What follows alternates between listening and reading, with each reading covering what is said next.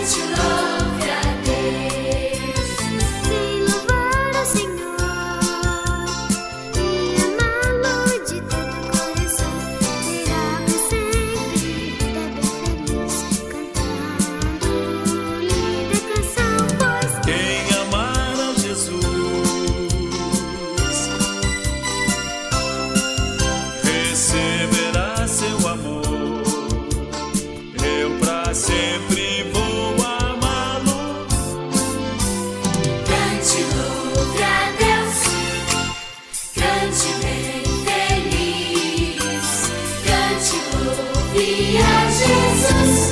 Cante, louve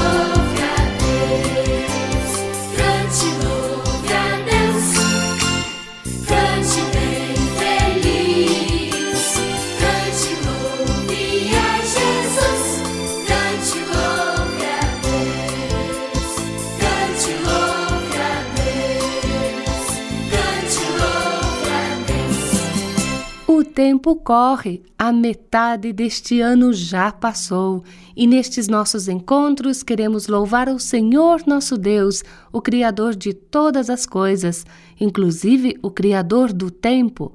Isso mesmo, quando Deus criou o mundo, criou a luz e a separou da escuridão. De dia havia luz e de noite escuridão, e assim passou o primeiro dia e cada dia tem 24 horas. Isso são 1440 minutos ou 86.400 segundos. E todo mundo recebe o mesmo tanto de tempo para gastar durante um dia. O dia que falo começa à meia-noite e por isso dizemos meio-dia quando são 12 horas. Como você está usando este presente que Deus lhe dá diariamente? Eu sei que Deus faz tudo lindo no seu tempo.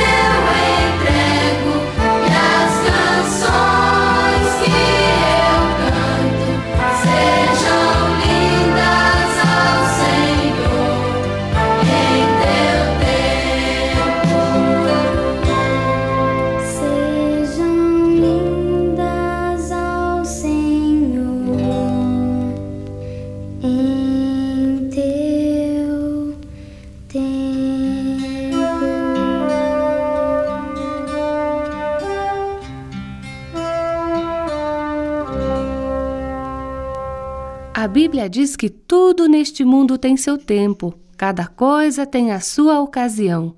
Há tempo de nascer e tempo de morrer. Há tempo de ficar triste e tempo de se alegrar. Tempo de abraçar e tempo de afastar. Tempo de falar e tempo de ficar calado. Deus marcou o tempo certo para cada coisa.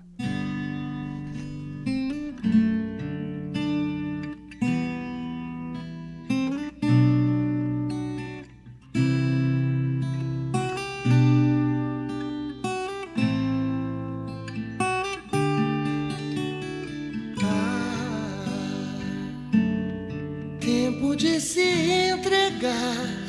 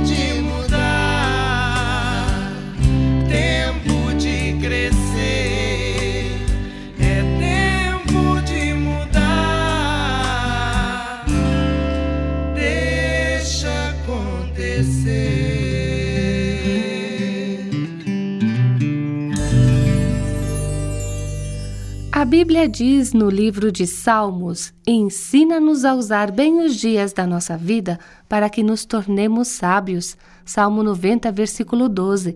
E a garotada dá algumas dicas de como podemos passar o tempo que Deus nos dá diariamente. Vamos ouvir uma história que fala do tempo, um precioso presente que Deus nos dá.